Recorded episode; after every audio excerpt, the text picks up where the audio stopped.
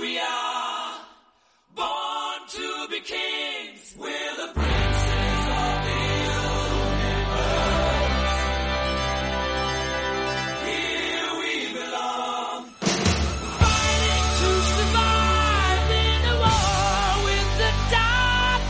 Bueno, bienvenidos una semana más a Historiados, en este caso Historiados Magazine. ¿Qué tal, Rubén? Bien, aquí estamos, aquí estamos atendiendo a tu llamada de urgencia. Yo no lo sabéis, pero se- de repente me ha llamado por teléfono. Estaba yo tranquilamente en el sofá viendo el tema de Tamara Íñigo y Rubén, que me he enterado que ha pasado una cosa, que tenemos tal, que hay que sacar programa de esto.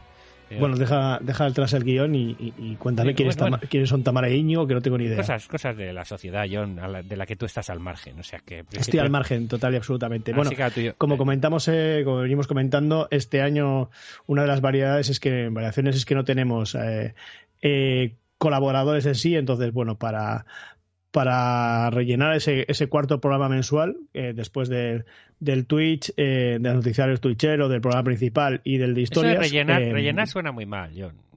Completar, algo así. Completar mejor, completar. Vale, eso es, pues nada, completando. eh, bueno, Es que rellenando. rellenar es como que bah, sueltas ahí lo que sea y, eh, eh, No, eh, bueno, pues hemos pensado en hacer varias cosas, ¿no? Un poquito el cajón desastre. Y en este caso, pues hemos traído, pues, al, al calor de- del éxito que tuvo el programa que preparó Rubén sobre, sobre la crisis ucraniana, hemos traído algo también de geopolítica, un poquito de, de actualidad y un poquito a ver cómo, cómo explicamos, pues, un conflicto que está en, eh, en- de, de caliente actualidad, ¿no? Sí, sí, y, y que no es el de Ucrania otra vez, ¿eh? es lo que está por allí cerca.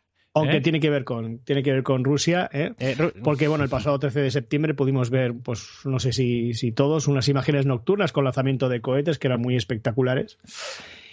Bueno, los noticiarios que estaban muy centrados en la guerra de Ucrania tuvieron que, bueno, pues que hacer un, un Kit Kat, ¿no? Se puede decir un paréntesis para analizar una disputa que periódicamente se, pues, se asoma a los medios de comunicación, aunque quizás no es de, tan eh, alta intensidad eh, informativa, sino podemos decir de baja intensidad, que es la pugna entre Azerbaiyán y Armenia por Nagorno-Karabaj. ¿eh? Y bueno, pues esto es lo que vamos a analizar hoy. Nuestro- nuestros conflictos que del de Nagorno-Karabaj, como otros, que se denominan genéricamente congelados o prolongados, o sea que lleva produciéndose desde la desaparición de la URSS, allí por el principio de, bueno, finales de los 80, principios de los 90, y las negociaciones bilaterales, pues, pues están completamente, constantemente bloqueadas y pues, la, solución del del conflicto pues resulta un poquito complicada al estar involucrados pues enemigos históricos y, varias potencias regionales. Vamos a tratar de analizar un poquito todo esto, eh, en- siempre en clave histórica, porque al final es lo que nosotros eh, eh, intentamos analizar aquí o, o explicar aquí, pero vamos, vamos a darle un poquito de, de contexto histórico a este, este conflicto de Nagorno, Nagorno-Karabaj, eh, que ya el nombre ya es un poquito complicado, eh, así que, bueno, cuando quieras puedes empezar, Rubén, eh, y analizas tú un poquito. Sí, ¿Qué te un parece? conflicto que como veremos, bueno, lleva casi más de 100 años ahí a la gresca, ya veremos, ya veremos un poco esto. Yo creo que, que lo primero, John, si te parece bien, es eh, explicar un poco, tratar de explicar un poquito dónde está Nagorno, dónde está Nagorno Karabaj, ¿no? Vale. Eh, digamos, definir un poco su espacio físico, para que la gente se haga una idea. Como siempre, mm, el que no lo sepa, la que no lo sepa, tenemos móviles, Mapa. coge Google Maps, ¿eh? Y os vais, buscáis, eh, buscáis el Mar Negro, buscáis el Mar Caspio, ¿verdad? Seguro que sabéis dónde está, ¿eh?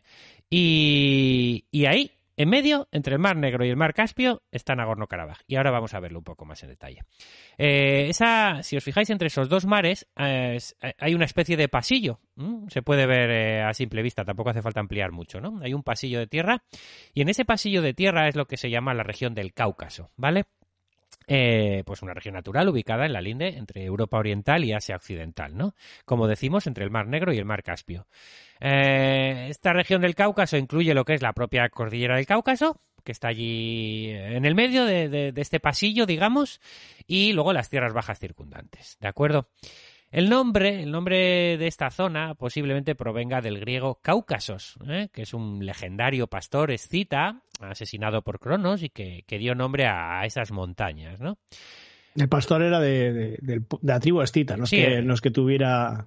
Bueno, pues es que esas cosas que hacen los pastores con las cabras. No, vamos. joder, pues yo en ese chiste es. En la, en la mitología griega, el Cáucaso era uno de los pilares que sostenía al mundo, ¿no? Y bueno, pues para ellos era importante, ¿no?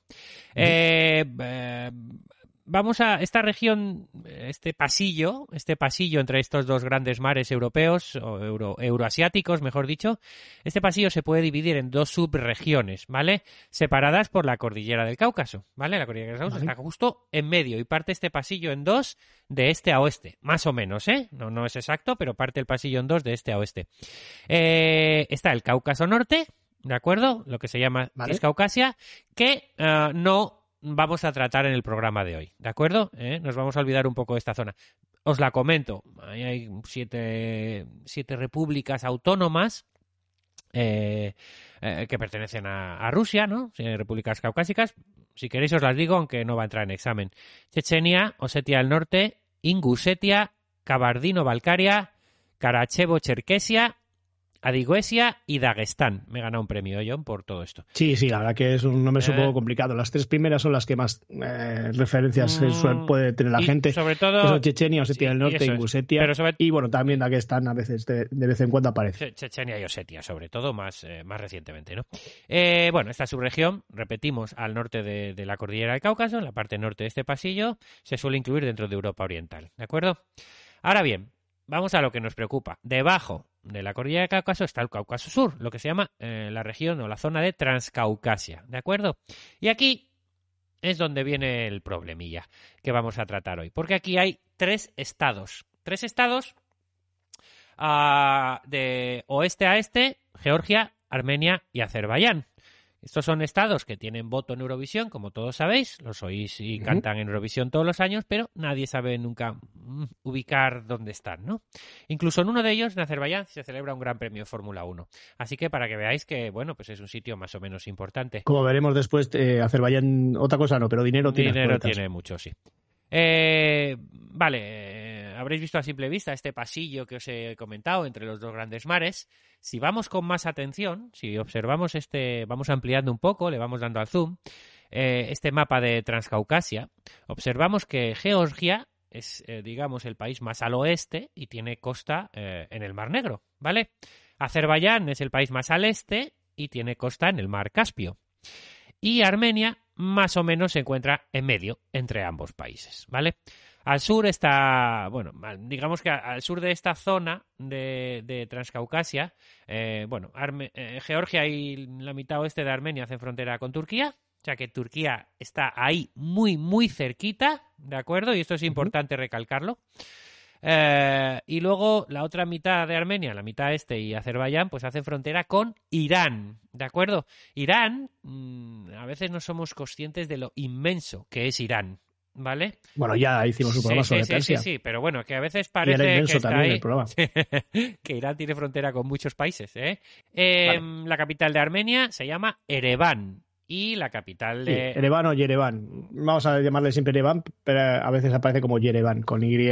Y a la capital de Azerbaiyán es la quizá más conocida, Bakú. Digo conocida por esto de que os comento de que se De celebra un gran 1. premio de Fórmula 1 ahí, ¿no? Que puede ser uno de los eventos deportivos así del año en esta zona.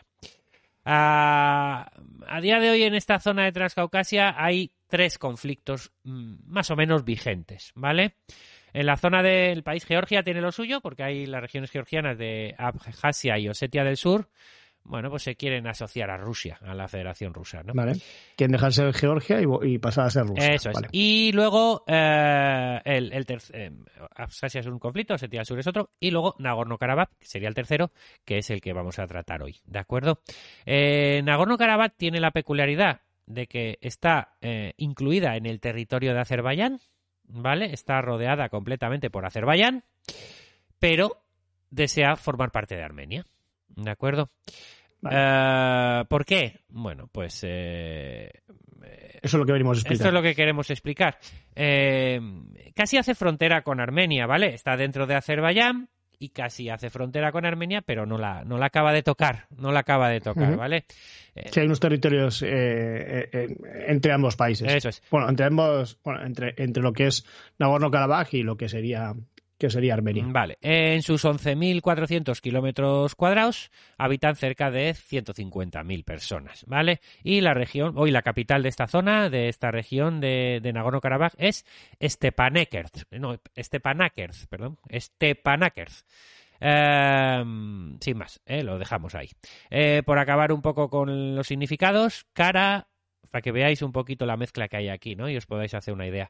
Eh, cara significa negro en turco y ba significa jardín en persa. O sea que Karabaj viene a ser eh, ja- Jardín negro. negro. ¿de acuerdo? Eh. Nagorno simplemente significa montañoso en ruso. ¿Vale? O sea, turco, persa y ruso.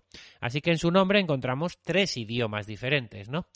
Eh, los idiomas, de, digamos, de los tres poderes que han dominado históricamente esta, esta región. Para que nos vayamos haciendo una idea de la, de la, de la, de la mezcolanza que hay por aquí, ¿no?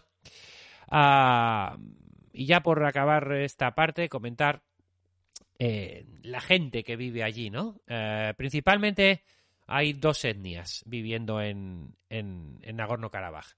Eh, los azeríes, eh, de. Bueno, azeríes os podéis imaginar, ¿no? Eh, de. Lo digo. Azerbaiyán, ¿no? Viene, de, viene porque ahí viven los azeríes. Eh, son en su mayoría de religión musulmana y pertenecen a, bueno, a la controvertida clasificación de, de altaicos, ¿no? De, de las, el macizo. Sí, de- no están muy de acuerdo. Bueno, no- todos los lingüistas no están muy conformes con esa clasificación, pero la hemos puesto porque era más sencilla, ¿no? Eso es. Este, bueno, Eh, sí, bueno, vendría del, del- el conocido macizo, la zona montañosa del Altai, ¿no? En el Asia Central. Y aunque no está aceptada, como tú bien has dicho, por los lingüistas, bueno, englobaría a los hablantes de lenguas túrquicas, mongólicas y tunguses. Ah, bueno, ya tuvimos aquí un. eh, bueno, en, en- eh, en- un programa sobre los imperios persas, ¿no? Lo levantiscas que eran estas tribus, ¿no? Y cómo influyeron un poco en la historia persa y, en la historia de- de- del Cáucaso en general, ¿no? sí, o sea que ya podéis ponerlo y no y así nos ahorramos este, esta parte. Pero vamos, que, que esos, esas, esas tribus eh, túrquicas, mongólicas y tunguses tuvieron mucha importancia en la, en la eh, tanto en la historia de, de Irán como, como la de Turquía. Y bueno, esta gente, estos azeríes, esta, esta, esta etnia azerí, eh, está muy cercano a Turquía, ¿vale? Esto es importante remarcarlo. O sea, Vale, los azeríes eh, son musulmanes. entonces. musulmanes y viven aquí en, eh, en, en Nagorno-Karabaj. Pero es que aquí también viven armenios, ah, que mm, pertenecen a una rama lingüística diferente, la indoeuropea, y son en su mayoría cristianos. Y esto también es importante recalcarlo, ¿no? Cristianos ortodoxos. Eso es.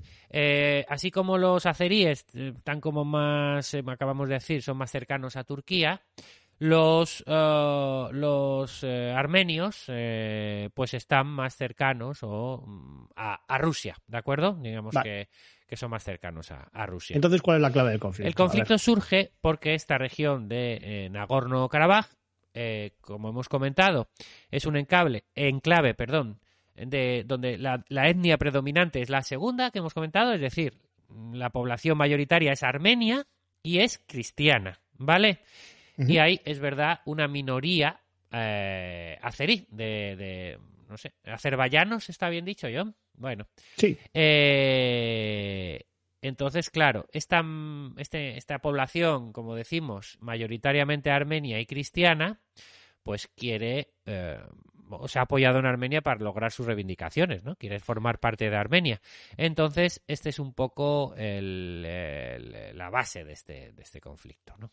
Vale, podemos decir eso, para resumir, que en medio de, en medio de lo que sería Azerbaiyán hay una región que, que, ocupa- que de 150.000 habitantes, que, que es un espacio grande además, que, donde la población mayoritariamente es armenia y de religión cristiana. Eh, sí. Vale. Bueno, ma- Entonces, es una zona muy que- pegada a la frontera de sin tocarla, pero muy pegada a la frontera de, de Armenia. De hecho, con un pequeño pasillo seguramente no- se solucionaría la cosa, pero bueno, ese es el problema, ¿no? Que no.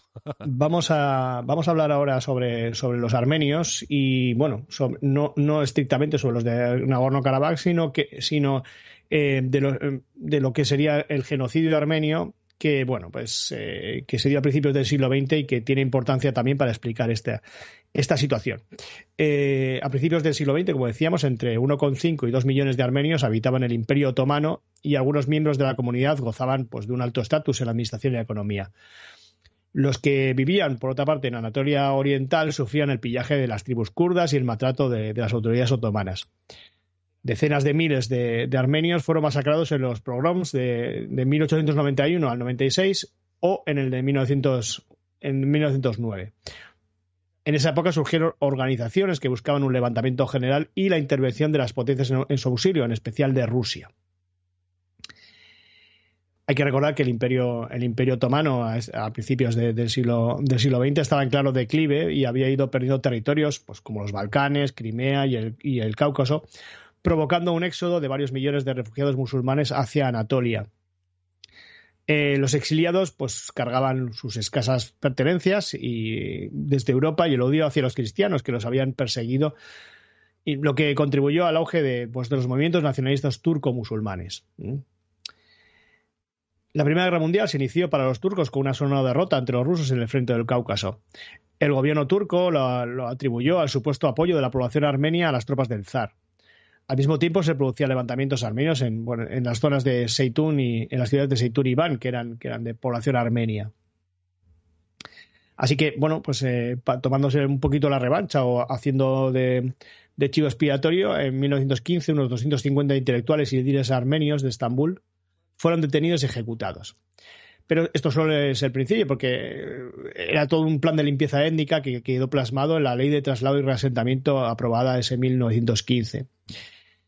Total, que, todos los armenios fueron, eh, fueron llevados hacia el destierro en Siria. ¿eh? los hombres mayores de edad que fueron separados de mujeres, niños y ancianos y en la mayor parte de los casos fueron ejecutados. La ruta, a través de la estepa de Anatolia hacia Siria, la realizaron sin apenas comida o agua y fueron diezmados por las enfermedades. Las columnas de deportados eran habitualmente sometidas a las vejaciones de los turcos y a los ataques de bandas de, de kurdos, turcomanos y circasianos que además de despojarlos de, sus pertenencias, pues raptaban a las jóvenes para violarlas o tomarlas como esposas. Y aquí es donde, bueno, uno de los problemas viene a posteriori, ¿no? La cifra de víctimas y deportados que continúa siendo a día de hoy motivo de disputa y que es importante para este, para este conflicto. Según los documentos del Ministerio Interior otomano publicados en 2008, en torno a un millón de armenios fueron deportados, cifra que a grandes rasgos coincide con la ofrecida en la época por las misiones militares y diplomáticas de Estados Unidos, que, adjudica a uno con uno millones, y Gran Bretaña, que adjudica uno con dos. O sea que vemos que, no hay prácticamente diferencia. O las facilitadas por la delegación armenia a la Conferencia de París de 1919, que hablaba de 700.000. Según las autoridades de Armenia, las actuales autoridades de Armenia, 1,5 millones de personas perecieron en el genocidio, mientras que los nacionalistas turcos eh, lo reducen a, menos de 300.000. Vemos que las cifras pues, pues, varían mucho, porque por un lado te dicen que, ha habido un millón de desplazados y por otro que hay 1,5 millones de personas que, mueren en, ese genocidio. Em, el embajador estadounidense en Estambul durante la guerra hablaba de entre 600.000 y un millón de muertos. El propio Ministerio Interior otomano hacia 1919 hacía una estimación de 800.000 muertos armenios, ¿eh? por lo que vemos que si, ellos mismos dotaban de un millón más o menos y 800.000 muertos, o sea que en el, desplazamiento, en ese reasentamiento, eh, murió eh, uno de, o sea, no, ocho de cada, ocho de cada diez armenios, que, es una cifra brutal, impresionante. Total, que, bueno, con una legislación penal internacional incompetente y el inicio de la guerra de liberación turca, que se produce entre 1919 y el 22, que expulsa a las fuerzas aliadas de Anatolia y, realmente pone el fin al Imperio Otomano, y bueno, surge el Estado que, turco, que, es el que conocemos a día de hoy. Total, que hizo que las potencias ya bastante tenían con lo suyo y se desentendieron de, de estos juicios, ¿no? ¿Y qué hicieron los armenios? Los armenios, perdón. Se tomaron la justicia por su cuenta y, bueno, los principales responsables políticos de, las penurias de los armenios fueron cayendo bajo las balas de los pistoleros armenios. Hubo varias organizaciones, pero bueno, destaca el Ejército Secreto para la Liberación de Armenia, el Asala, que tenía como objetivo, bueno, aparte, asesinar a estos eh, políticos responsables del genocidio armenio y para forzar al gobierno turco a, reconocer el genocidio, pagar indemnizaciones a sus víctimas y ceder parte de su territorio pues, a una gran Armenia, ¿no? Algunos de los supervivientes del éxodo eh, se instalaron en, en Siria y en Líbano. Otros escaparon a la Armenia soviética y muchos emigraron a Europa, principalmente a Francia. También Estados Unidos ha recibido un, un gran número de, supervivientes de, este genocidio. Actualmente, unos 5 millones de armenios y descendientes de armenios viven repartidos por el mundo fuera de las fronteras de la República de Armenia. Algunos seguro que, los conocéis. Bueno, eh, ya, no está entre nosotros, pero Charles Aznavour, el cantante francés. Cher, que bueno, debajo de todas esas operaciones está, está una mujer descendiente de armenios. Eh, Kim Kardashian, famosa por, por, su, por, sus cosas. No sé por qué es famosa, pues por la gente que ve, que ve Rubén. Pues por sus cosas, tú lo has dicho. Por sus cosas. También es descendiente de armenios. O el bueno, empresario Kim, Kim Kerkorian, Kim eh, uno de los padres de Las Vegas. Kim Kardashian se quitó a sus hermanas, supongo. Sí, bueno, Kim es la principal, pero bueno, se supone que todas las Kardashian, ¿no? Eh, es importante este Kerkorian porque él, que es uno de los fundadores de, de, Las Vegas, y otros ricos integrantes de la diáspora, pues han sido uno de los pilares económicos de, de la República de Armenia, que la verdad que, que entre, entre muchas potencias es una bueno, es una es un estado bastante pobre no y, y bueno le donan eh, bastante y, y, bueno han creado proyectos de cooperación para, para superar los problemas económicos que tiene que tiene Armenia. Hasta la fecha hasta la fecha de hoy, que no sabemos si mañana ha pasado, ¿eh? ha pasado más. 23 países del mundo han reconocido las matanzas sufridas por los armenios como genocidio, entre ellos Rusia y la mitad de los socios de la Unión Europea. Entre ellos, por ejemplo, Francia, que es aliado de, de, de Armenia, como, como, decimos. Estados Unidos no, ya que Washington no desea enemistarse con un aliado estratégico como es Turquía. Ay, la falta de... las bases.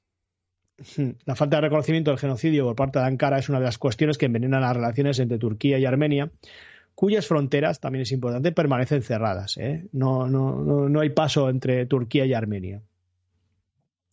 Y bueno, pues vamos a hacer un poquito el marco histórico de, de lo que vamos a centrarnos ya en, en Nagorno-Karabaj y vamos a, centrar, vamos a hacer un poquito el, el marco histórico de, de, de, la región. Bien, eh, nos retrotraemos un poquito a... al neolítico. a principios del 19, porque tras, ah, tras bueno, hemos pegado el salto grande. Tras pertenecer a la región de Persia, ¿no? esta zona eh, pertenecía a Persia, en 1805, tras la guerra ruso-persa, bueno, Karabaj fue incorporada al Imperio ruso, ¿vale? Al uh, Imperio ruso. Eh, tras la caída del Imperio ruso, ¿eh? se van a ir creando repúblicas independientes en la zona que, pues, que lucharán por el territorio.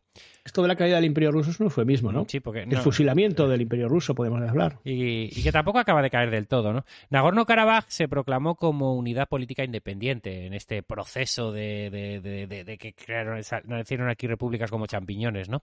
Eh, bueno, y creó, bueno, eligieron un Consejo Nacional y un gobierno, ¿no? Pero bueno, en ese momento Azerbaiyán lanzó una ofensiva militar para controlar una región que ellos consideraban que les pertenecía. Así que eh, esto ya mmm, bastante después, es decir, estamos hablando de principios del siglo XX, ¿no? Eh, la República Independiente de Armenia y la recién formada eh, en, a, principios del siglo XX República Democrática de Azerbaiyán lucharon, lucharon por, por, por, la zona de Nagorno entre 1918 y 1920, justo cuando... O sea que ya tenemos una primera guerra entre el año 18 y 20 de, sí, del siglo pasado. Cuando en Europa estaba acabando la Primera Guerra Mundial y se estaban llevando a cabo las conversaciones, pues, uh -huh. pues esta gente empieza a luchar por, por, eh, por Nagorno, República Democrática de Azerbaiyán. Me hace mucha gracia cómo, cómo la gente, cómo los países usan eh, la palabra democrático así con una alegría, ¿verdad? Bueno, en, vas a meter con el bloque del este, en, mal vamos. En ¿eh? agosto de 1919, eh, Nagorno-Karabaj y Azerbaiyán firman una especie de acuerdo preliminar en virtud del cual, pues bueno, eh, acordaron eh, discutir el estatus, por lo menos hablar, ¿no? Discutir el estatus de la región en la conferencia de París, de la conferencia de paz, ¿no? De, de París de ese mismo año, ¿no? Uh, por lo menos eh, acordaron hablar, ¿vale? Asimismo, uh -huh. el 1 de diciembre de 1920, la, la, Sociedad de Naciones, lo que es el germen, ¿no? De las, de las Naciones Unidas, eh, rechazó la incorporación de Azerbaiyán a- al organismo, a la Sociedad de Naciones, aduciendo bueno, la dificultad para determinar la soberanía en, las difusas fronteras de la región caucásica. ¿no? Ah, como vemos en esta zona de tanta pequeña república, las fronteras eran un poco, bueno, no, no acababan de estar ah, históricamente o fuertemente establecidas, ¿no? Entonces bailaban un poco. Y bueno, además eh, las Naciones Unidas también, perdón, la Sociedad de Naciones ah, también toma nota un poquito de los excesos cometidos por, por las tropas de Azerbaiyán, las tropas azeríes, contra los armenios de Nagorno-Karabaj, ¿vale? O sea que ya empiezan a sufrir abusos, ¿no? Los armenios en esta zona. Pero ¿qué pasa? Que aquí ahora hay nuevos cambios porque la revolución bolchevique, o después de la revolución bolchevique, La gloriosa, El- la gloriosa revolución bolchevique, tienes que decir. el mapa geopolítico de la región pues sufre una nueva transformación, ¿vale? Ah, cuando alrededor de 1920, cuando se estaban poniendo, bueno, discutiendo todas estas cosas de la Sociedad de Naciones y que, que acabamos de comentar y tal, en Azerbaiyán se implanta el Soviet y las fuerzas rusas ocupan temporalmente Nagorno-Karabaj. La región fue reconocida, esto es importante, como un territorio en disputa entre Armenia y Azerbaiyán, si bien temporalmente las tropas soviéticas eh, asumieron el control de la región. ¿Vale? O sea que por lo menos ah, Rusia era consciente de que ahí había un. ¿No? De que. Hombre, llevan dos años peleándose, Sí, pues normal sí. que, que se dé cuenta. Llegó allí de- ¿eh? como fuerza de... Esto es.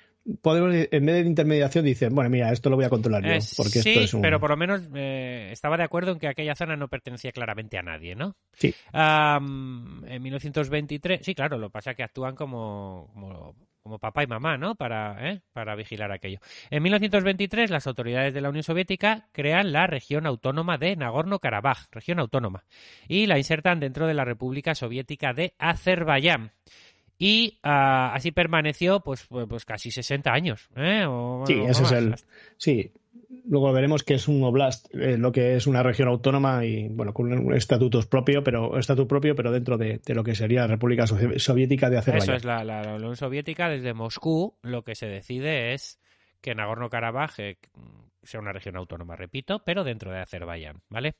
A lo largo de los años 80, eh, el nacionalismo de Nagorno-Karabaj pues fue volviéndose bueno, más, más público, ¿no? Sale un poco y, bueno, a medida que, lógicamente, que la Unión Soviética se va debilitando, pues las pretensiones separatistas armenia, armenias fueron, fueron creciendo, ¿no? Y fueron más, eh, no sé cómo decir, de cara a la opinión pública, ¿no? Como más reconocidas. Sí. Empezaron a hacer ruido, ¿vale? A lo largo de los años 80 eh, se empieza a hacer ruido con este asunto de la posible independencia de, de Nagorno-Karabaj. Bueno, más que independencia, anexión a Armenia, ¿no? Si queremos llamar así.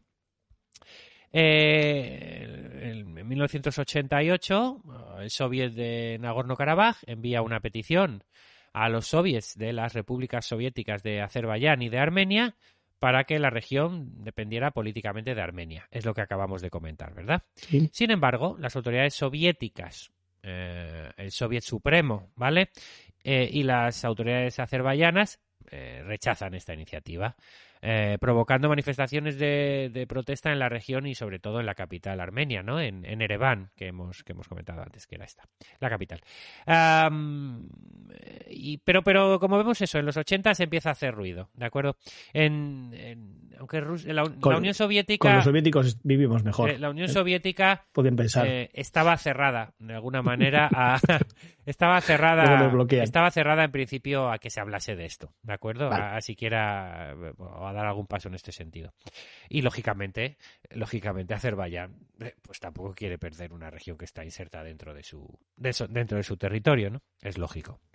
En en septiembre de 1991, en la capital de Nagorno-Karabaj, que hemos dicho que se llama Stepanakert, eh, se realiza una sesión, una especie de, de- pues sí, una sesión conjunta, una reunión de los consejos regionales de Nagorno-Karabaj y de varios municipios de cercanos y los diputados declaran la creación de la República de Nagorno-Karabaj, ¿vale? República de Nagorno-Karabaj, abreviada NKR, compuesta por la propia región y otras zonas de la República Soviética de Azerbaiyán que están limítrofes con Armenia, ¿vale? Sí, son las zonas que están al, al oeste de, de Nagorno-Karabaj y que justo hacen frontera con, con Armenia. Es decir, eh, eso es, para que, para que de alguna manera, con esta iniciativa no, Nagorno-Karabaj se junte a Armenia, ¿no? Entender, porque eh, sí. cogemos también el brazo, el brazo eh, de, de Azerbaiyán, ¿no? Y así lo juntamos todo. En diciembre del año 91, esto fue en septiembre, ¿vale? Pero pues en diciembre, tres meses después, y además eh, coincidiendo prácticamente con la disolución oficial de la Unión Soviética, unos días antes. Nagorno-Karabaj eh, aprovecha el río revuelto y celebra un, un referéndum eh, sobre la declaración de independencia. Según los resultados, eh, un. Bueno, iba a decir que un 100%. Eh, casi no, John, un 99,89% de la población. Estoy fascinado por saber qué, quién es ese 0,11%. Ese 0,11, 0,11 que no es ni una persona, ¿no? que, que fue allí y se equivocó de papel. Ni uno de cada 100. Bueno, ni uno de cada 100. Ese 0, A mí me gusta más de Corea, ¿eh? 102, 105. Así, así, no, hay duda. Así no hay, Así no hay duda ninguna. Eh, me sobran 5 todavía, por si acaso tienes dudas y tal, ¿no? Bueno, nunca se sabe. Eh, bueno, pues casi prácticamente el 100% de la población se expresa a favor de la, de la secesión de Azerbaiyán y de. no es tanto independencia, repito, sino ah, eh, secesionarte de un país, en este caso Azerbaiyán, e incorporarte a otro, en este caso Armenia, ¿no? Mm, Repetimos, como había pasado en el pasado, eh, valga la redundancia, eh, Azerbaiyán, lógicamente, no acepta esta esta disputa. No, no acepta el resultado, Vale. el resultado de este referéndum, ¿vale? Vale. El gobierno de Bakú, en eh, capital de Azerbaiyán, recordamos, califica este referéndum de ilegal y responde, ¿cómo responde? Pues aboliendo la autonomía eh, que tenía Nagorno-Karabaj. Una autonomía que, bueno, pues de alguna manera se había ganado, ya vemos que desde, desde los principios de, de la Unión Soviética, ¿no? Disfrutaban de cierta autonomía. Ah, y era cuestión de tiempo que empezasen a sonar los tiros, ¿no? Eh, pocos meses después se desata un conflicto armado que duró dos años, del año 1992 a 1994, entre Azerbaiyán, que lo que estaba intentando era recuperar el control del territorio, dada esta mayoría abrumadora, parece, ¿no?, de proarmenios, ¿no? Y las milicias eh, armenias, que estaban apoyadas desde la capital, desde Ereván, y también por la diáspora armenia, que tú has comentado antes, ¿no?, que están repartidos Sí, por el mundo, pero es gente de dinerito y es gente que es un poco bueno, pues que envía, envía o, o apoya económicamente a la, la lucha, ¿no? Eh, este conflicto armado del año 92 al 94 es posible que ya le suene a muchos, muchas de nuestros escuchantes, porque ya es algo que nos ha pillado más o menos a todos. eh, ¿no? Por lo menos yo ya tengo. bueno, yo en el 94 estaba yo recién nacido, Sí, pero yo, por ejemplo, que ya tenía ciertos años, ya estaba en mi adolescencia, ya recuerdo a- haber oído esto, empezar a oír, empezar a oír esto de Nagorno-Karabaj por la tele, sin saber muy bien ni dónde estaba. En aquella época no existía Google Maps y era más difícil acceder a los mapas, pero, pero bueno, eh, sí que es verdad que yo ya tengo recuerdo de empezar a oír esto a mediados de los 90, ¿no? Según varias estimaciones, en estos dos años de, luchas, eh, los combates se cobran la vida de unas 25.000 personas ¿eh? y otras 25.000 heridas, ¿vale? Más de 4.000 desaparecidos. Son cifras que, bueno, 700.000 refugiados y, bueno, lo que pasa. Y Armenia eh, militarmente ocupó un 20% de, del territorio de Azerí, ¿no? Sí, sobre todo eso, las zonas de la, de la frontera con Armenia. Eso es. Es lo que ocupa. Sí, eh, eh, eh, lo que sería, porque Azerbaiyán lo que hace es, lo que le pasa es que pierde el control sobre el propio Nagorno-Karabaj, ¿vale? Y sobre además siete distritos adyacentes que hacían frontera con Armenia, ¿vale? Entonces, de esta manera, pues eh, digamos que incluso ya... ah, ah, Es un 20% del territorio. sí. Pensemos en. Mm, Bueno, en cualquier país que eso, el 20% es bastante. Sí, ¿eh? sí, sí, es como si España pierde, pues no sé, Andalucía, por ejemplo, o quizá Sí, por algo más, ejemplo, más o menos. puede ser, sí. sí. Ah, entonces, eh, eh, en contrapartida, Azerbaiyán ocupa la región de Shaumian, eh, así como una porción oriental de las regiones de Martaker y Martuni, todas en territorio eh, carabají. Bueno, eh, esto no es tan importante, ¿de acuerdo? Simplemente lo, lo citamos. Vale.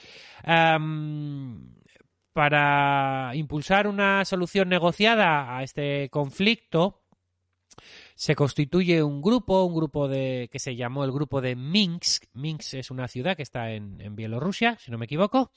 Sí. Y en, en este año 92 se, instu- se instituye este, este grupo de Minsk, eh, impulsado por la Organización para la Seguridad y Cooperación en, eh, en Europa.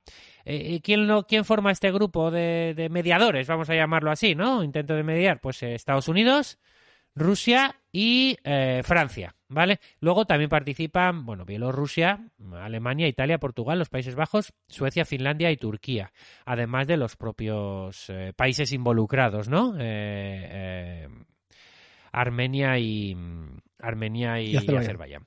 Em, lo que buscan es o intentan buscar una solución negociada al, al conflicto, ¿vale? Em, así que el 5 de mayo de 1994 a Rusia, Kirguistán y la Comunidad de Estados Independientes, eso que duró tan poco, que se llamó el CEI, ¿no? CEI, La FEI, sí. acordaron con Azerbaiyán, Nagorno-Karabaj y Armenia un documento, el llamado Documento de Bishkek, ¿vale? Bishkek eh, se llama así, bueno, Bishkek es la capital de Kirguistán, ¿vale?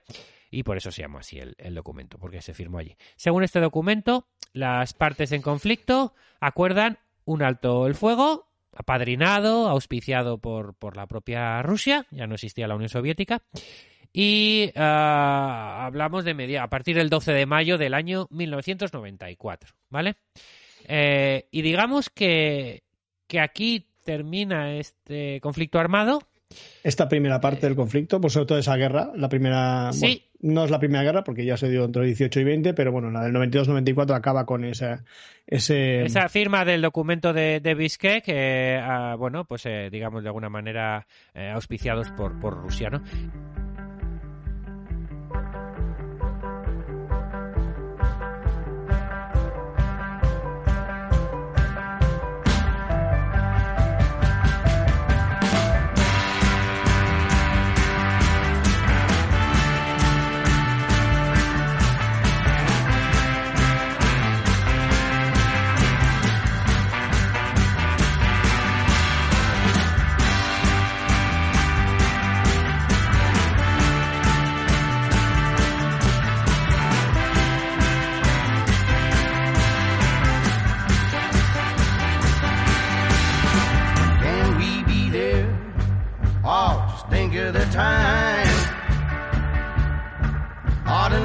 So strange. Said you never know. While I try my best, hey, to cover our eyes. It's a common way to blame and hide the truth. I know that some will say matters a little, babe. Oh, but come on and mean it to me.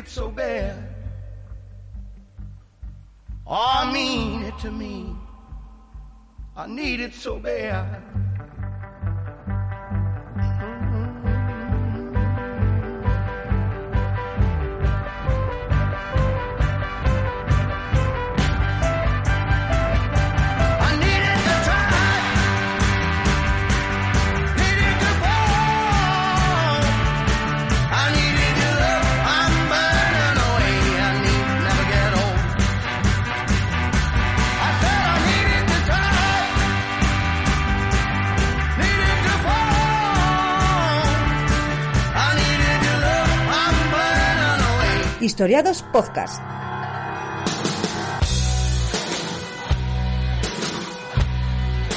Estamos en Twitter, arroba Radio Historiados. Con número que con letra estaba cogido.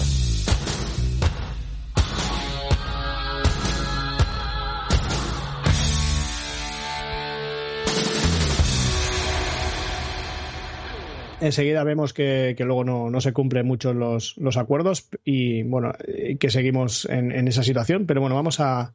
Quería un poquito explicar los argumentos que tiene cada uno, porque claro, por el territorio, pues hay que explicar, bueno, que cada uno, cuál es la demanda que tiene en el territorio, ¿no? Porque estamos viendo el, el componente étnico, parece claro, pero bueno, siempre hay otros componentes históricos que, que, tienen importancia. Digamos que cada, digamos que cada país en, en, en lucha en liza tiene sus argumentos, ¿no? Sí. Entonces, bueno, vamos a ver un poco esos argumentos. Eh, ¿Cuáles son? Por un lado Armenia, por otro lado eh, Azerbaiyán. Vamos a empezar con Armenia. Según la versión Armenia, Nagorno-Karabaj, llamado Artsaj en, en Armenia antiguo, formaba parte de Armenia en la Edad Media.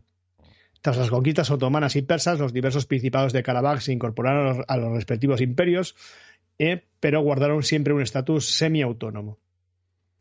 Armenia pone encima de la mesa que durante la fase de instalación soviética en su territorio que hemos explicado después del año 1820, el Comité Revolucionario de Azerbaiyán emitió una declaración en la que habría reconocido los territorios de Nagorno-Karabaj, Zangezur y Nakhchivan como partes inseparables de Armenia. En esa misma línea, el 12 de julio de 1921, el Consejo Nacional de Azerbaiyán habría dado a, conocer un nuevo comunicado en el cual proclamaba a Nagorno-Karabaj como territorio constitutivo de Armenia. Por lo cual, lo que está diciendo es que, que propio Azerbaiyán estaba reconociendo que era armenio. De igual forma, el 4 de julio del, del, año 21, el, de 1921, el Departamento Caucásico del Partido Comunista Soviético efectuó una sesión plenaria en la cual refrendó esta soberanía de Armenia sobre el territorio karabají aunque apenas una, un día después el, gobierno de, bueno, de Joseph Stalin revocó las decisiones anteriores. El, tío Joseph haciendo lo suyo, ¿no? Pues os habéis puesto de acuerdo, pero ahora yo el que mando soy yo, ¿no? Um, revocó estas decisiones anteriores, determinando la elección de Nagorno-Karabaj a Azerbaiyán bajo la figura de un oblast, bueno, una entidad, regional, ¿no? Una comunidad, una autonomía dentro de, de, de esa república. Eh, como vemos, lo que, lo que dice es que realmente lo que ha sido es el, ha sido a pesar de que de que Azerbaiyán reconoce que es territorio armenio fue Stalin el que el que lo instituyó institu, institucionalizó así no eh, por otra parte, ha denunciado varias veces a la administración nazarí por violar los derechos e intereses de la población armenia en territorio, en territorio karabají, así como por emprender medidas de limpieza étnica y destrucción de vestigios culturales. Actualmente Armenia propugna una solución basada en el derecho a la autodeterminación de la población de Nagorno-Karabaj, un corredor terrestre entre esta región eh, y el territorio armenio, eh, como vemos que hemos explicado, venido explicando, siempre hay unos territorios intermedios y ellos quieren un corredor, ¿no? Y por otra parte, un régimen internacional que asegure la seguridad de, de, Karabaj. Vamos a explicar un poquito lo que, lo que opinan los, los. Según las fuentes azerbaiyanas, eh, Karabaj es una de las regiones históricas más antiguas de Azerbaiyán. En la Edad Media, la región forma parte del imperio safávida, que explicamos que, que era uno de los imperios de persas. Azerbaiyán asegura que tras entrar en Bakú en 1918, el general británico V. Thompson, en nombre de las potencias aliadas, reconoció a Nagorno-Karabaj y Zangezur como territorios bajo administración azerí. En 1919, la Asamblea Armenia de Nagorno-Karabaj habría admitido oficialmente la autoridad de Azerbaiyán sobre el territorio en cuestión. ¿eh? Como vemos, aquí las asambleas de, de, uno y otro lado le, le daban al otro la, la razón. Sí, es un poco claro. extraño, ¿no? Pero bueno, este, realmente como, lo importante es que en 1921, como hemos visto, Stalin incluyó la región dentro de su territorio soberano, bajo la premisa de concederle una mayor capacidad autonómica. El 8 de julio de 1923, un día después de la adopción de la Constitución de, lo, de la URSS, el, el, Comité Ejecutivo Central de Azerbaiyán decretó la formación del Oblast Autónomo de Nagorno-Karabaj, estatus que fue reafirmado por las cartas magnas soviéticas del año 36 y del año 77, ¿eh? porque, bueno, pues por lo que sea, la URSS tenía varias constituciones. ¿eh? Tuvo, que suena, suena, suena, suena, raro, ¿no? Constitución de la URSS. Bueno, sin más, sin más. En el artículo 78 de la Constitución soviética, ninguna república de la Unión puede alter, podría, decía que podría alterar los límites establecidos sin el consentimiento del gobierno central sin el mutuo acuerdo entre las partes involucradas y sin la expresa voluntad de los pueblos en cuestión. Pues eh, la voluntad de los pueblos eh, expresada a través de un referéndum eh, autorizado por el Soviet Supremo de la URSS. Vamos, nunca podría pasar. Bueno, este principio también fue incorporado a las constituciones de Azerbaiyán y Armenia, que bueno, que tenían culturalmente ve- devenían de, de la soviética, ¿no? Por lo tanto, la declaración secesioni- secesioni- secesionista, no me sale la palabra esa, ¿no? Secesionista. Eh, si fuera catalán me saldría. La de Eh. secesión. Seguramente. Pues por lo tanto la declaración secesionista del año 91 de 1991 la considera Azerbaiyán la considera ilegal. Y si bien la URSS dejó de existir, Azerbaiyán sostiene, ojo que viene un latinajo, que el principio internacional del uti possidetis juris subyace a la legitimidad de los límites de los nuevos estados independientes, validando las fronteras que se mantenían vigentes hasta entonces. Y tú te dirás, ¿qué es el uti possidetis juris? ¿Eh? Pues es un principio que proviene del derecho internacional público que alude al dominio de los estados sobre los territorios que geográfica e históricamente les pertenecen. O sea que es un poquito, pues, no status quo, ¿no? No movamos lo que Eh, eh, es o sea, si, está- si estaba así, así sigue, Sí, y, y deriva de- del antiguo derecho, porque viene del derecho romano, evidentemente. de que de la, mm, validaba la posesión sobre los territorios ah, ganados en una guerra, ¿vale? Bueno, ahí. Este razonamiento, arguye Bakú, habría sido recogido igualmente por el Consejo de Seguridad de las Naciones Unidas, según dan cuenta sus resoluciones respecto a este contencioso en particular.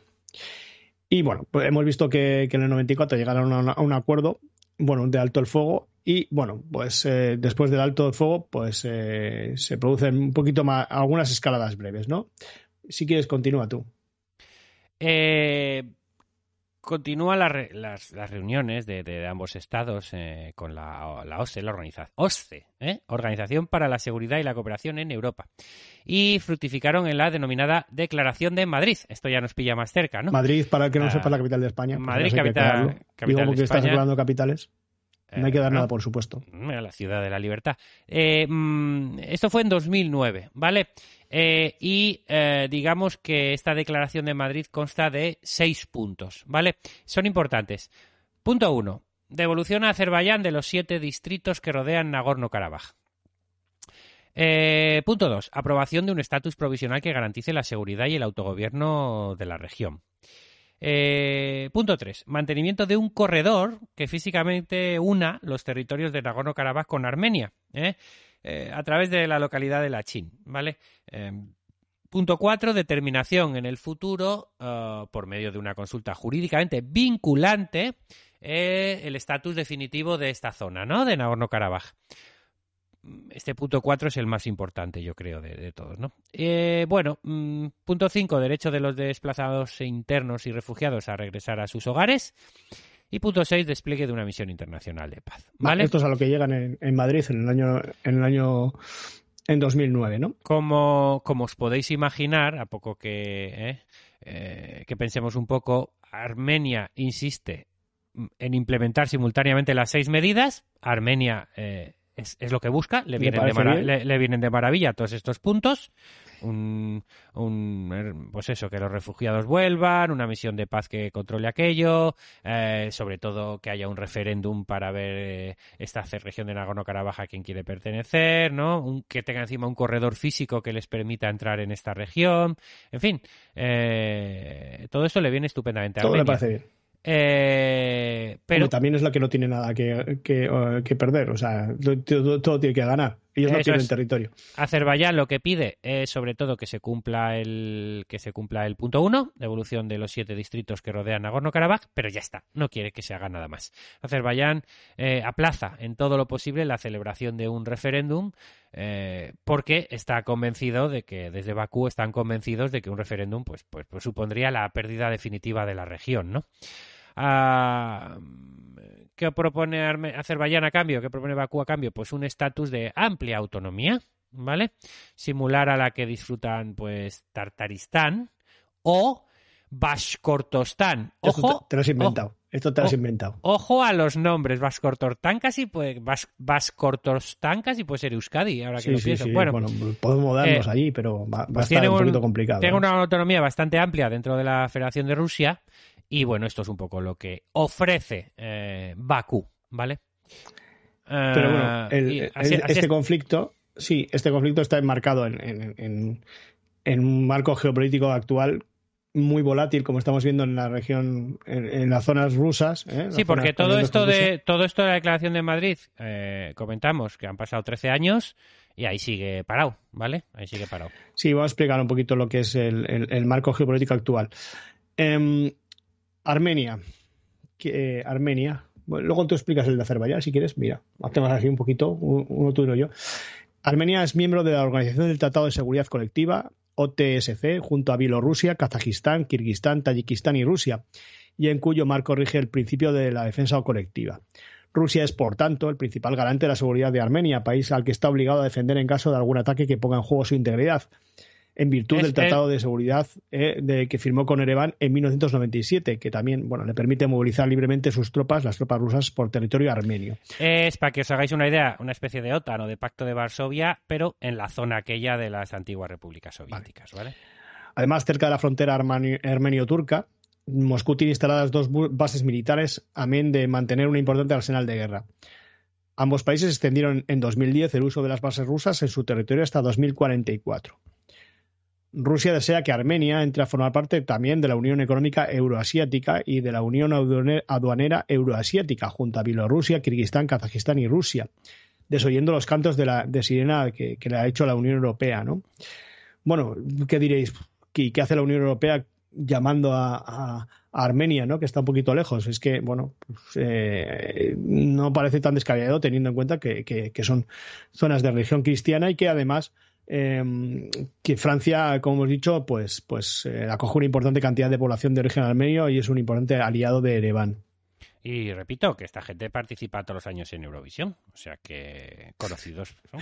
Sí, Armenia solicitó a la Unión Aduanera, hasta la Unión Aduanera Euroasiática, que presionara a Turquía tanto para reabrir la frontera, que hemos dicho que estaba cerrada desde de- este caso desde el año 93, como para reconocer el genocidio contra los armenios que habitaban el Imperio Otomano en 1915. Turquía que contestó, pues que si Armenia comienza a abandonar los territorios ocupados y lo hace conforme a un, a un plan claro aceptado por Bakú, pues estamos listos para poner en práctica los protocolos eh, de estos protocolos de, de- Sí, reapertura de bueno, reconocimiento del frontera y genocidio y, de apertura de la frontera. Vale. Bien. Eh, por su parte, Azerbaiyán, Bakú, bueno, pues cuenta con el respaldo de eh, Turquía. Lo hemos comentado, ¿no? Al principio del programa, ¿no?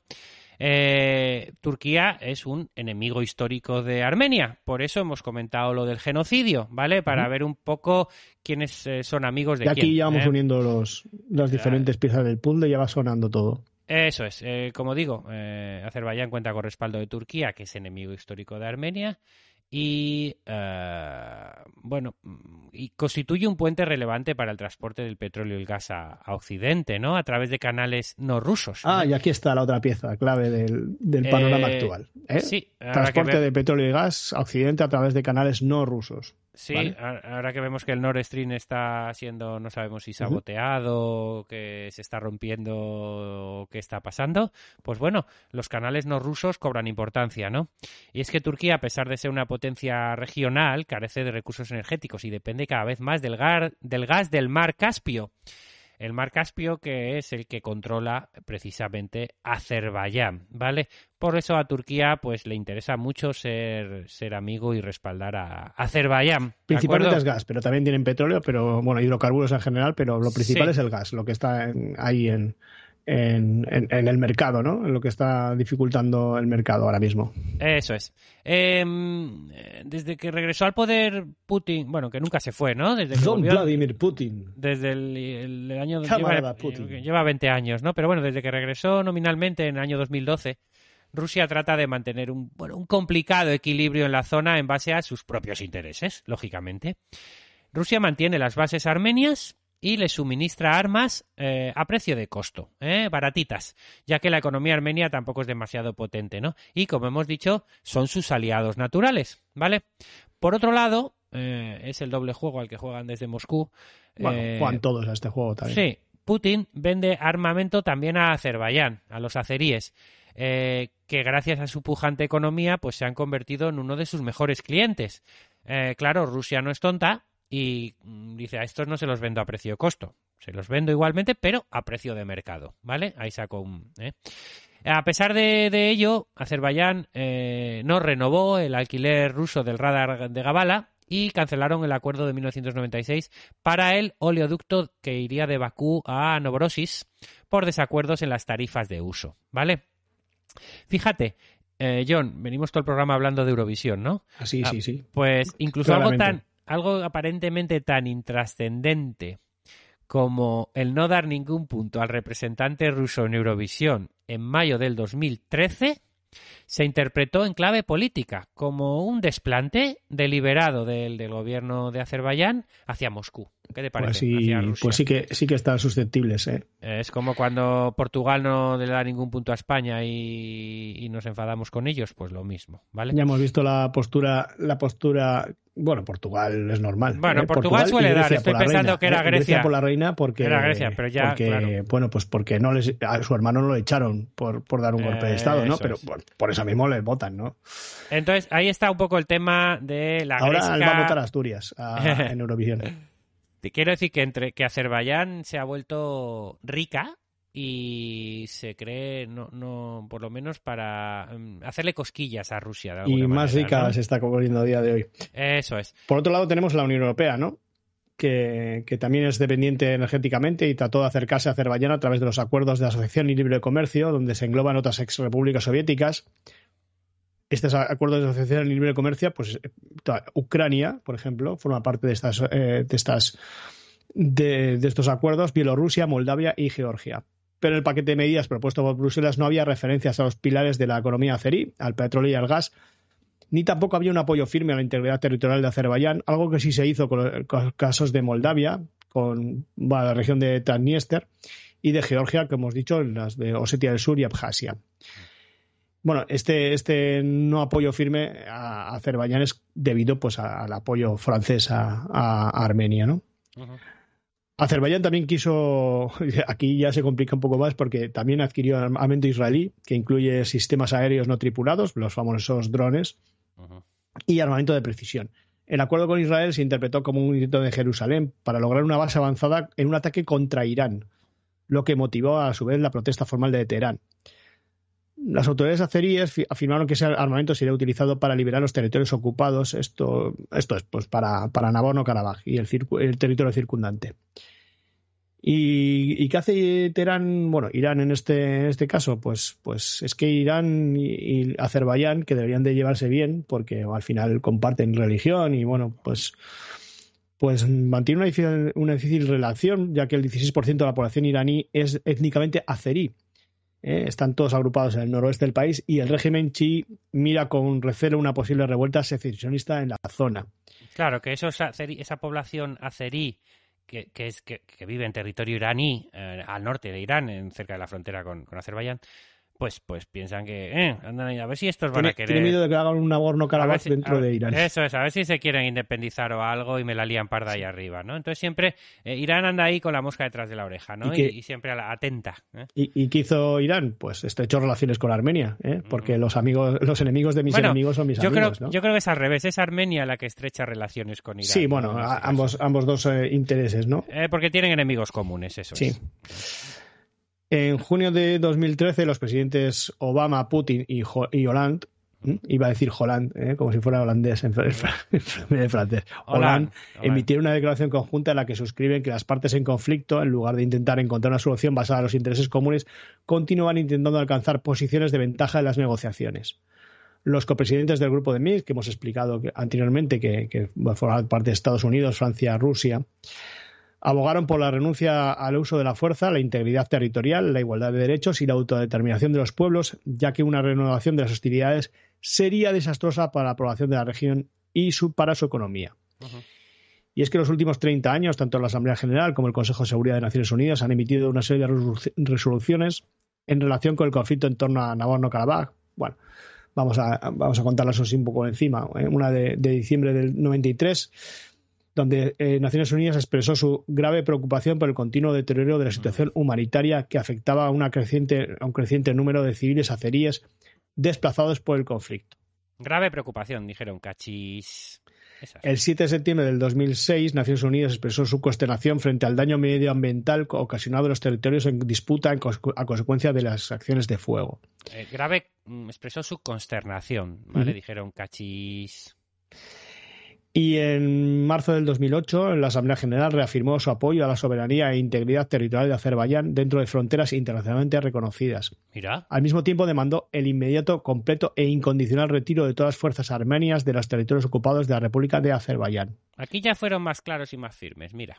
También estableció la necesidad de proveer el marco para el desarrollo de las condiciones de vida normales, seguras e iguales tanto para la población armenia como para la azerí residente en Nagorno-Karabaj. También de posibilitar un efectivo sistema democrático de autogobierno en la región, pero, pero dentro de los límites de la República de Azerbaiyán.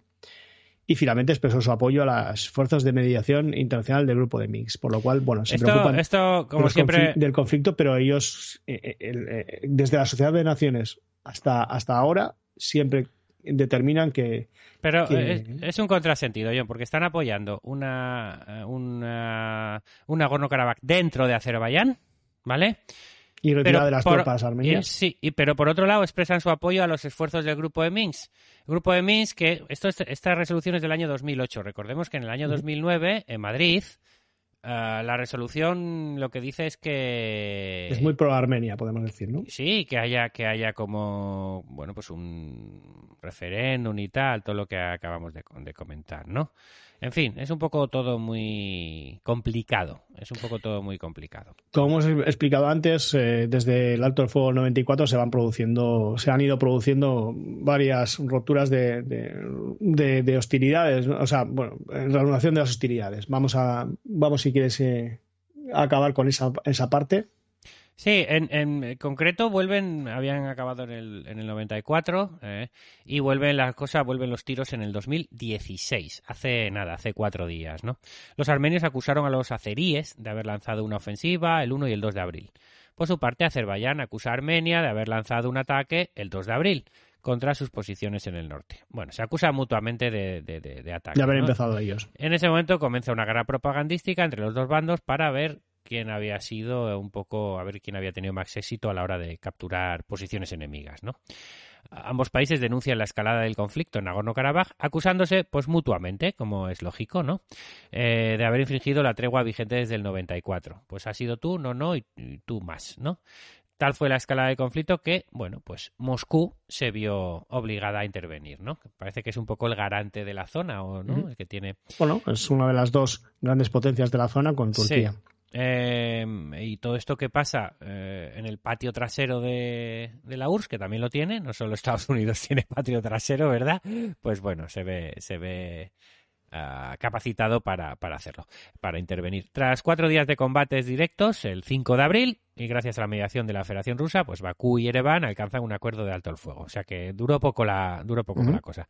Eh, en aquel entonces secretario general de Naciones Unidas, eh, Ban Ki-moon, instó a los beligerantes a respetar el acuerdo de alto el fuego eh, de 1994 y retomar el diálogo en pos de una solución definitiva al problema, bajo los auspicios del grupo de Minsk, ¿vale?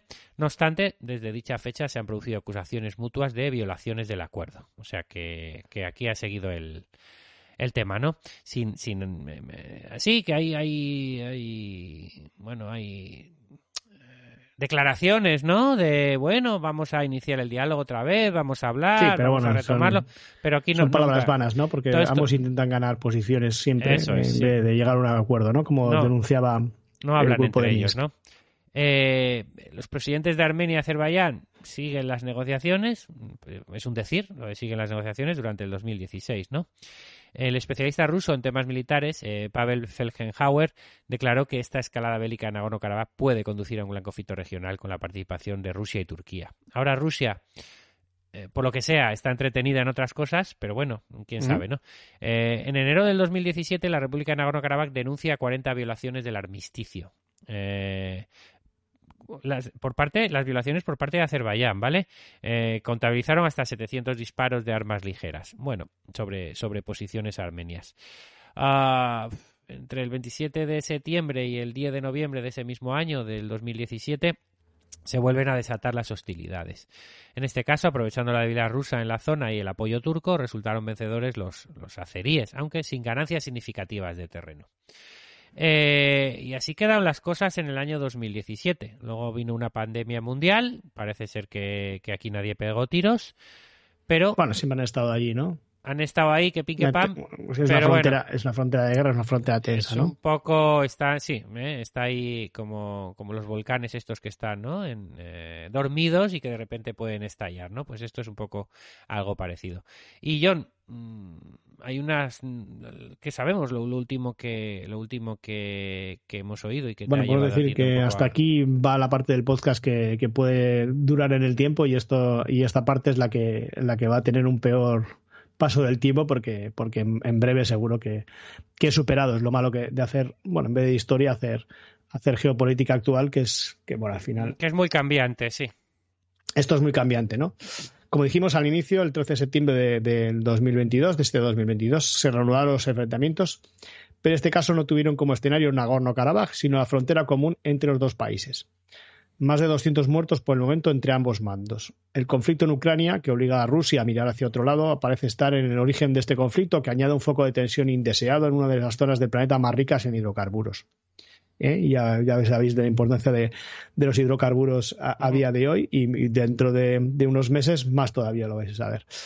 El lunes 19 de septiembre, el secretario de Estado estadounidense, Anthony Blinken, se reunió con los ministros de Asuntos Exteriores de ambos países para tratar de alcanzar un cese de hostilidades duradero entre los dos países. También la diplomacia de la Unión Europea se ha movilizado para lograr un alto el fuego permanente. Sin embargo, es Rusia quien se otorga el mérito de, de este del alto al fuego provisional al que han llegado. A ver lo que dura.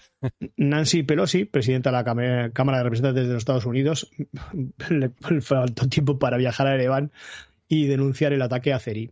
Te ha venido a ti también, ¿no? Yo siempre, Bakú sí. entendió estas declaraciones en el marco de las presiones del lobby armenio en Estados Unidos y que va a haber elecciones y que, y que bien que le pagan, entonces, bueno, ya que te pago, pues vete allí y da, da el espectáculo, ¿no? En Washington hay mucha inquietud por el doble juego que está desarrollando Turquía en torno a la guerra de Ucrania. Aunque por un lado es un socio muy importante de la OTAN, Turquía sigue siendo un elemento regional muy difícil de controlar. Sus movimientos responden primero a sus intereses y después al de sus aliados, y estos pasan por ampliar su eh, influencia en la zona, dada la evidente debilidad actual de Rusia. Incluso Erdogan se ha ofrecido como mediador en el conflicto ucraniano. Turquía, por una parte, defiende la integridad de Ucrania y por otra, trata de convencer a sus aliados de que Putin desea realizar, finalizar la guerra cuanto antes.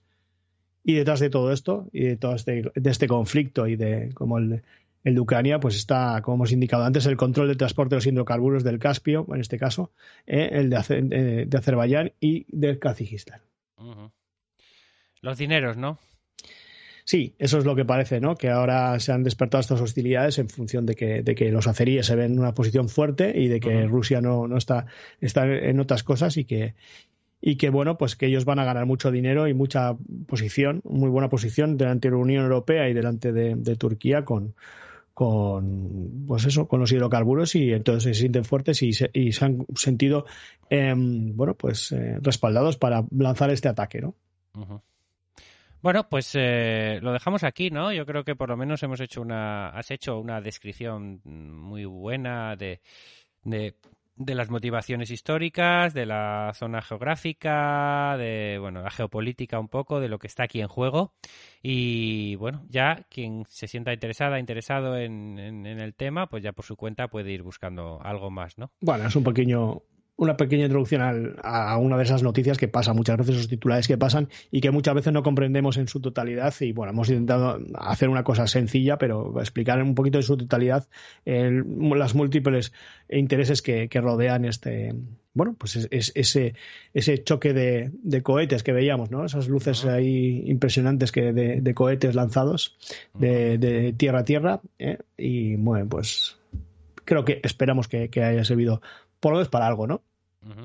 Pues nada, No los cohetes, sino nuestro comentario. Nuestros comentarios eh, y nuestra explicación. Esto los es. cohetes nunca sirven para nada. Bueno, Bueno. en fiestas y tal, sí. pues gracias por escucharnos y nada, nos escuchamos la semana que viene, ¿te parece? Sí, hasta luego. Historiados. Un podcast de historia plagado de objetividad subjetiva, respeto a las fuentes, espíritu crítico, música rock y humor sin gracia.